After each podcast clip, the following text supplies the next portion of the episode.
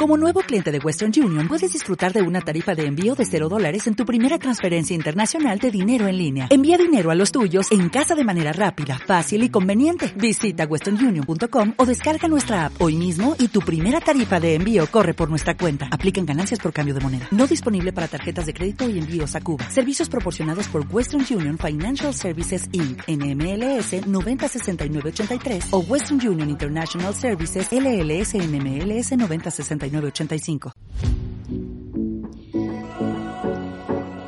Buenos días, buenas tardes, buenas noches. Estamos un día más en Existo porque resisto. Al micro, una servidora, Leire Miras, la que os habla. Y bien, bien, bien. Bueno, pues eh, hoy es día 14. mm, El programa será emitido mañana, día 15. Pero bueno, hoy es día de San Valentín para, para mí y lo siento, pero tengo que, que celebrarlo por aquí y tengo que expresar eh, pues eh, este amor que siento en este caso por, por vosotros que me escucháis. Gracias porque cada vez somos más oyentes. Eh, el último programa está cerca de 3.000 oyentes. Estoy muy contenta muy feliz. Espero que, que esto suba para arriba. No va a subir para abajo evidentemente. Qué manías eh a veces tenemos y bueno, hoy vamos a hablar de, de todo un poco, como siempre. Tengo cositas, como, como hace una amiga mía que me imita, ¿no? Tengo cositas. vamos a empezar a hablar por San Valentín, por ejemplo. ¿Vosotros tenéis idea de dónde viene y de, de dónde viene el origen del día de San Valentín? Pues realmente este día, el origen, eh, se remonta al siglo III, nada más y nada menos, en Roma, la cual está basada en una leyenda eh, que cuenta la emotiva historia de un sacerdote que desafió las órdenes del emperador romano Claudio Aurelius Marcus Gothicus, Claudio II, para, para los amigos, quien había prohibido la celebración de matrimonios para jóvenes, porque claro, a su entender, los solteros sin familia y con menos ataduras eran mejores soldados. Entonces, el sacerdote en San Valentín, el día 14, consideró que el decreto era injusto y en secreto celebraba matrimonios para esos jóvenes enamorados y por esto fue martirizado y posteriormente ejecutado el 14 de febrero. O sea que detrás de esto hay una historia pues eh, agridulce, ¿no? Agridulce porque, bueno, pues una vez más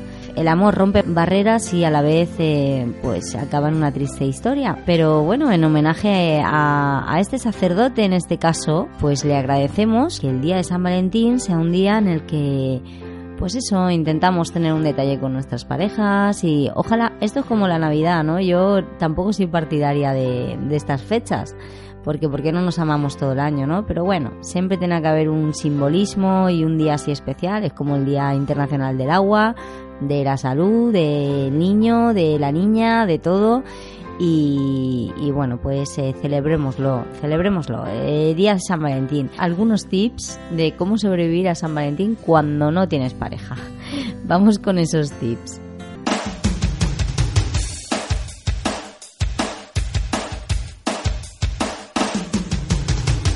Nos hartamos de decir lo comercial, que es San Valentín, que San Valentín es para el corte pero lo cierto es que para muchas personas estar sin pareja este día pues puede ser bastante duro de llevar. Entonces, pues mm, deberías de plantearte también ciertas preguntas en plan de ¿por qué te incomoda tanto este día? ¿Y qué es lo que hace que te escueza emocionalmente? Quizás eh, San Valentín te recuerda que estás solo y, esa soledad te da miedo o, puede que sientas incómodo por la presión social y te preocupe pues eso, al final no encajar socialmente o Tal vez estés buscando la seguridad que a ti te falta en otra persona. Esto es más duro. De todas maneras, solo lo puedes saber tú. Averigua qué aspecto es el que te daña emocionalmente ante esta situación y por ello, pues el primer paso a dar sería aprender a conocerte y cuidar tu autoestima, dado que esto te ayudará a entender mejor y te permitirá cambiar esa incomodidad que sientes desde, desde la raíz. En cualquier caso, debes tener muy presente que estar soltero no es una enfermedad, ¿vale? Es una elección muy respetable que tiene sus propias ventajas, la verdad. ¿Qué necesidad buscas eh, cubrir con tu deseo de tener pareja? Pues recuerda que no necesitas tener pareja para salir, divertirte y probar nuevas experiencias. Además, puedes valerte por ti mismo y si te apetece compañía, pues siempre te puedes ir con tu amiga del alma o tu amigo del alma. ¿No? No te dejes por favor vencer por esas presiones sociales ni tampoco dejes que te vendan la moto, todo tiene ventajas y desventajas, ¿vale? Tanto tener pareja como no tenerla. Pero mm, cuando sientas esta presión de la sociedad, pues lo que yo te aconsejo es que refuerces la confianza en ti mismo y recuerda el refanero español. A veces es mejor estar solo que mal acompañado. San Valentín realmente es un día más, ¿vale? uno que puede tener el peso exacto de tu vida que tú desees, ¿vale? Ni más ni menos. Tres estrategias, eh, tres tips para no decaer en San Valentín por no tener pareja.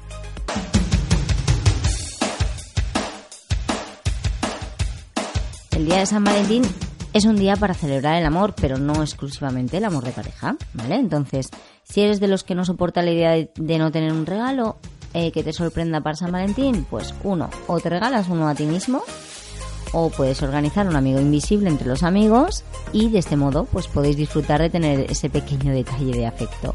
Punto número uno. San Valentín, ya hemos dicho que es un día para celebrar el amor, pero no exclusivamente de pareja. Así que también te propongo que no esperes a que otra persona te anime a hacer algo especial este día. Es decir, piensa en aquello que realmente te apetecería ver, hacer y simplemente hazlo, ¿vale? Tienes eh, muchas opciones, desde ir al teatro, organizar un fin de en París.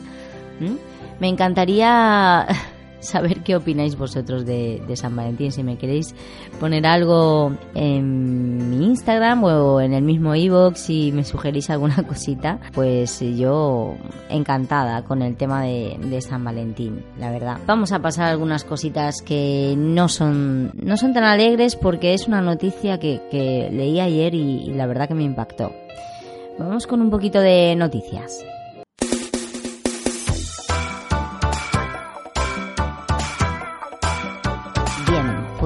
No sé si exactamente lo puedo dar como una noticia o, un, no sé, un mal augurio totalmente para, para, el sistema en el que vivimos ahora mismo. Ayer escuché una entrevista que, eh, bueno, pues en la entrevista se ha vivido un momento de tensión en, en la que la invitada ha catalogado al grupo homosexual como abusadores y las personas trans de tener un trauma de no tener una identidad sexual clara. A todo esto, la entrevistadora es una chica trans. En la entrevista, pues ha sido un poco fuerte porque en el momento que Pilar Gutiérrez ha declarado estar en contra del colectivo LGTBI, la cara de la colaboradora ha cambiado por completo. La franquista no se ha reservado nada y le ha dejado claro a la compañera que este tema no debería imponerse en las escuelas. También le ha dicho que no debería de tener acceso a la sanidad pública, tema de tener hijos que cada vez mm, ella, la entrevistadora le dice que cada vez hay más padres heterosexuales con hijos homosexuales, ¿vale? Que es una realidad. Y la entrevista dice que no estaba de acuerdo y, y le ha dicho o no, son o son niños adoptados por homosexuales que crecen y les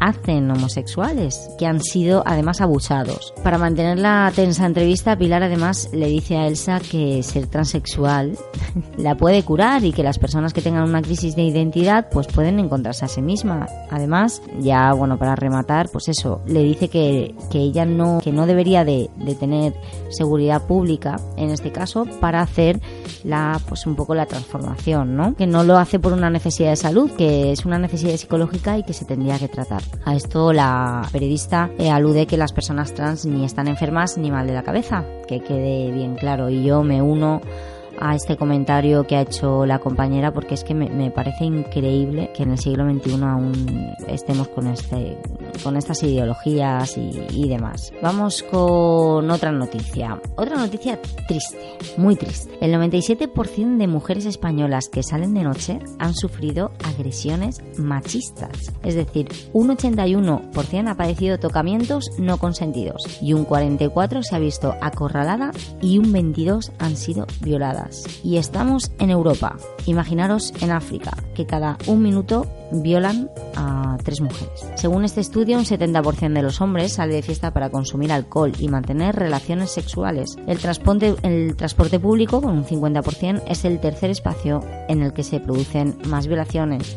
Con lo cual, chicas, a la vuelta a casa, intentar no ir solas, intentar siempre ir con, con alguien que os acompañe y si no, vale la pena gastarse 20 euros en el taxi. Sí, esto es una humillación, porque qué necesidad tenemos de coger un taxi cuando hay un transporte público en el que todos podemos ir tranquilamente. Pero bueno, esto es, mm, no sé, me parece una noticia escandalosa, de verdad. Además, esto se ha hecho o sea, estos datos aparecen en el informe de noctámbulos de la Fundación Salud y Comunidad FSC, presentado el viernes pasado en Barcelona y se ha elaborado a partir de 1.500 encuestas en toda España y 1.200 de ellas a mujeres de más de 16 años. El informe explica que las mujeres afirman adoptar estrategias para evitar sufrir violencia sexual y ser culpadas por ello, aunque limiten su libertad de acción. Es el caso de salir menos, beber menos o con menos asiduidad, y pues ir en grupo para cuidarse entre ellas, que es lo que yo estaba hablándolo. Frente al 22,5% de mujeres que han sido violadas a lo largo de su vida, es decir, han sufrido una agresión sexual con penetración, solo el 5% han sido fruto del uso de la fuerza física, o sea, el 17,5% restantes fueron violadas sin el uso de la fuerza mientras estaban dormidas o habían consumido mucho alcohol o otra, otra droga. Con total, eh, esa reacción no han tenido capacidad de reacción y habían sido coaccionadas. Así, la abogada feminista Carla Bay ha afirmado que debemos romper con la imagen del violador prototípico para empezar a ver como un problema a las actitudes machistas de los hombres que salen de fiesta con cada uno y con cada una de nosotras. Tener cuidado, eh, porque las redes sociales también son fuente de violencia machista, además, y este estudio lo confirma, ya que un 32% de las mujeres han recibido mensajes violentos en contextos de ocio nocturno. Otra de las tendencias destacadas son los discursos adultocéntricos, ya que la mayoría de personas mayores de 35 entrevistadas considera que las generaciones más jóvenes son más machistas y violentas. Yo de verdad eh, lo veo, lo veo en la calle, lo veo en el trabajo, eh, gente más joven que está menos concienciada y es más machista, es decir, es como si diéramos una vuelta atrás.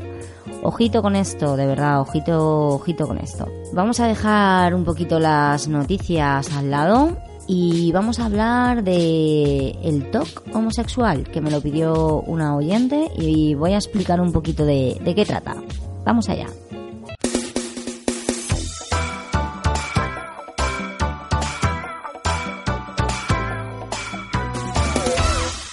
Bien, pues eh, desde Freud eh, se propuso que hay dos tipos de miedo, uno real y uno neurótico. En el primero es el que existe claramente un peligro real, verdadero, ante cual corre riesgo la integridad de, la persona. En el neurótico, evidentemente, es un miedo eh, totalmente irracional, que hay un miedo inexistente y una inseguridad de la que no se sabe la causa. Esta introducción, ¿por qué la hago? Porque el TOC eh, homosexual, que es un subtipo del TOC eh, como se conocía clásicamente neurosis obsesiva, que parte de una estructura psíquica en la que es caracterizada fundamentalmente por presencia de ideas obsesivas, ¿vale? Que asociadas a estas ideas aparecen actos obsesivos, rituales, pues tal como lavarse las manos, comprobar varias veces que se ha cerrado la llave del gas, etc, etc, Pues bueno, hay una variante, un subtipo, que se llama TOC homosexual. Este TOC consiste en tener obsesiones sexuales recurrentes y dudas intrusivas sobre la propia orientación sexual. Las personas que lo padecen eh, experimentan temores obsesivos acerca de la posibilidad de ser eh, homosexuales. Sus obsesiones consisten a menudo en pensamientos no deseados, impulsos o imágenes que surgen a la conciencia de manera incontrolada. Para reducir esta ansiedad, las personas que padecen TOC pueden llegar a desarrollar eh, rituales. Necesitan además saber con total certeza que no son gays. El TOC eh, habitualmente tiene elementos similares a otros TOC. Algunos individuos, pues, por ejemplo, cuando están con personas de su mismo sexo, tienen que comprobar su propio cuerpo para detectar si aparece algún signo de excitación eh, sexual. Otras personas tienen la variante relacionada con contaminación y les preocupa que por estar en contacto con ellos pues van a ser contagiados, ¿no? Otros simplemente pues se preocupan simplemente por si se dejan llevar por impulsos sexuales eh, no deseados. ¿Qué mantiene estas obsesiones eh, sexuales intrusivas? Pues, al igual que cualquier forma de TOC, los síntomas son mantenidos por creencias irracionales, rituales y conductas de evitación. ¿Qué rituales mentales se pueden dar? Pues eh, preguntarse, mm, ¿encuentro a esa persona atractiva? Eh, ¿Me estoy sintiendo excitado? ¿Me parece lo suficientemente desagradable al ver parejas, por ejemplo, del mismo sexo? Otras preguntas son descubrir o determinar la orientación sexual de ciertas personas o, o reanalizar las experiencias románticas o sexuales del pasado para asegurarse de que uno firmemente es heterosexual. Otra cosa que se puede dar es intentar convencerse a sí mismo de, esa, de su propia sexualidad y reafirmarse reiteradamente, por ejemplo, de eh, acerca de su orientación es en plan de definitivamente voy por la calle andando, ves una pareja de homosexuales, definitivamente soy hetero, soy hetero y uno pues a él mismo, ¿no? Soy hetero, soy hetero. Y luego están las conductas compulsivas a la hora del TOC. Por ejemplo, pues comprobar el cuerpo, ¿no? En busca de signos de físicos de, excitación que comentaba antes. Comportarse también de un modo excesivamente, por ejemplo, masculino o femenino, depende. Hablar eh, solo de temas eh, apropiadamente, entre comillas, pongo bien claro, porque esto es un, son estigmas de la sociedad eh, masculinos o femeninos. Tener rituales de lavado de manos, eh, si entra en contacto con gays, mm, lesbianas, homosexuales, bisexuales. Por otro lado, pues, eh, por ejemplo, mirar por pornografía heterosexual con ese fin de tranquilizarse y podríamos hablar de varias conductas. Conductas compulsivas son estas y las conductas de evitación, pues puede ser pues desde evitar personas que son homosexuales o cosas que hayan sido tocadas por esas personas o ese contacto físico con personas del mismo sexo o mismamente evitar lugares donde donde hayan personas pues que frecuenten ¿no? Eh, pues lugares de ambiente que, lo llaman ¿cuál es el, tratamiento? todo esto mm, me he documentado, ¿eh? me he documentado en he leído manuales y demás un poquito para entender. El tratamiento, como, como todo tratamiento psicológico, puede tener dos vertientes. Una vertiente es la, mm, pues, eh, la psicología cognitiva conductual y luego tenemos por otro lado versus psicoanálisis. Yo creo que es fundamental eh, preguntarse si esto y si esto no es un TOC, ¿no? Y si realmente soy gay, ¿no? Estas preguntas son importantes para que quieras eh, pues ser tratado ¿no? en una terapia. Si tienes este tipo de TOC, eh, dudar acerca de tu sexualidad refleja una falsa alarma relacionada con el TOC que no tiene nada que ver con tu orientación sexual. Si fueras gay, tus pensamientos homosexuales estarían asociados con el placer y no con el miedo. Ahora bien, las preguntas de tipo ¿y si acerca de tu sexualidad? son en última instancia incontestables de la forma en la que el TOC demanda que las respondas. Es decir, las personas que buscan tratamiento para el TOC homosexual intentan responder a preguntas sin respuesta, ¿vale? Por desgracia, simplemente no hay manera objetiva de determinar tu verdadera sexualidad. Si hubiera una solución simple, pues ya se habría encontrado. Pero el tratamiento para el TOC homosexual se centra en aprender a vivir con las dudas. En otras palabras, el tratamiento no debe centrarse en demostrar si la persona es heterosexual o gay, sino más bien se centra en aprender mejores estrategias para tolerar esa incertidumbre. Hay que recordar que el TOC homosexual funciona igual que otras variantes del TOC. Cuanto más se analizan los pensamientos y se chequea el cuerpo para tratar eh, de averiguar la verdad, más probabilidades hay de reforzar sin saberlo los síntomas. Aunque todas las personas que tienen TOC homosexual quieren deshacerse de esos pensamientos, en verdad las técnicas basadas en la detención o eliminación de pensamiento resultan ineficaces a largo plazo. ¿Cuál es la mejor estrategia según psicólogos para reducir los síntomas? Pues al igual que en otros tipos de TOC, se basa en la exposición con prevención de respuestas. Es decir, todo aquello que realmente te está haciendo sentir mal, intentar hacerlo por tu, por, por tu iniciativa, ¿vale? Es decir, buscando activamente esas situaciones que hasta la hora la persona ha evitado, ¿vale? Para luego resistir y no llevar a cabo los rituales mentales o conductuales que hasta ese momento realizaba, que encontréis un buen terapeuta.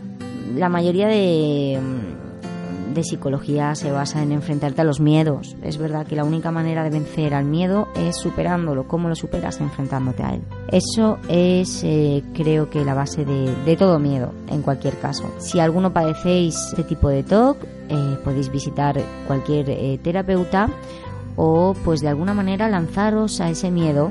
Y también os digo que podéis, en un caso, llegar a confundir un TOC homosexual con simplemente un prejuicio homosexual.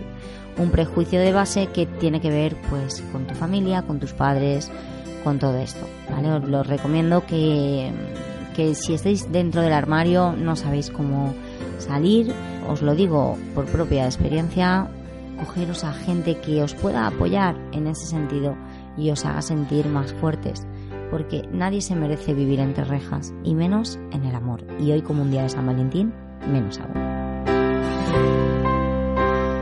En este caso os voy a recomendar además una, una película que se llama The Miseducation of Cameron Post, bueno, que precisamente habla un poco de esto, de estar enjaulados. Es una película eh, basada en la novela homónima de Emily Bamford.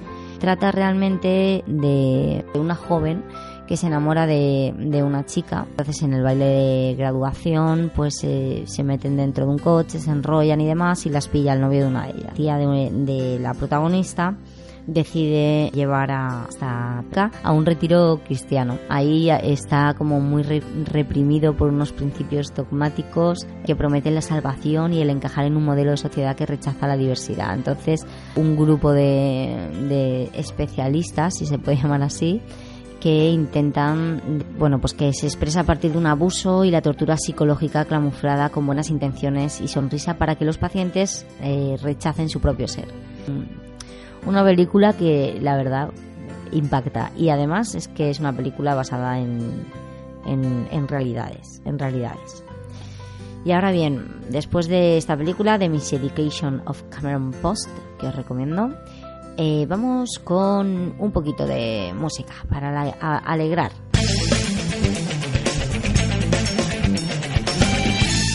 Uy, que se me va tiempo encima.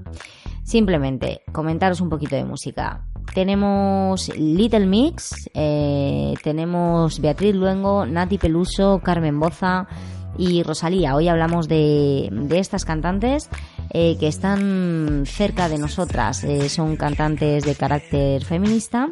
Little Mix es una banda de chicas de 23 y entre 25 años. Os recomiendo una, una canción que se llama Strip. Es una de las canciones más sorprendentes del álbum y precisamente no es eh, pues por por ejemplo la base rítmica o los vocals lo que le hace especial es el tema de transformo el mensaje que transmite ya que a lo largo del videoclip muestran las necesidades de quererse a una misma eh, fuera los prejuicios y estereotipos y lo demuestran desnudas con su celulitis con chicas eh, de bueno pues de la calle sin ser modelos como lo que nos exponen cada día en la televisión.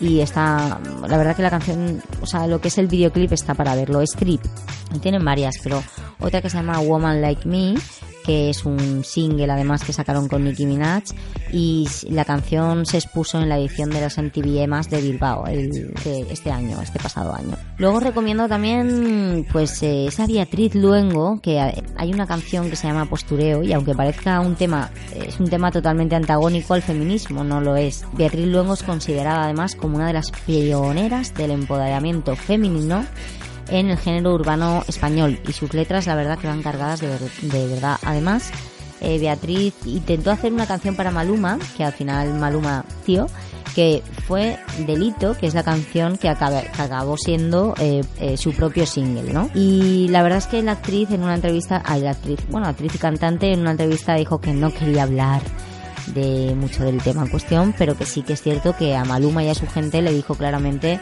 que si hacía un tema eh, tenía que ser uno en el que él pareciera un cabrón, pues no al revés, ¿vale? Es un punto que dice la cantante que tiene, por ejemplo, Bad Bunny, que a pesar de que sus letras son un poco fuertes, pues que por lo menos soy malo porque tú me hiciste daño. Todo el disco del postureo salió el verano pasado que yo estuve en bucle, pero os recomiendo si no lo habéis escuchado. Eh, a mí me encanta Beatriz, la verdad. Y me encanta como compositora, ha compuesto para grandes cantantes y ha ganado además algún Grammy latino. Y mm, bravo, bravo por luego.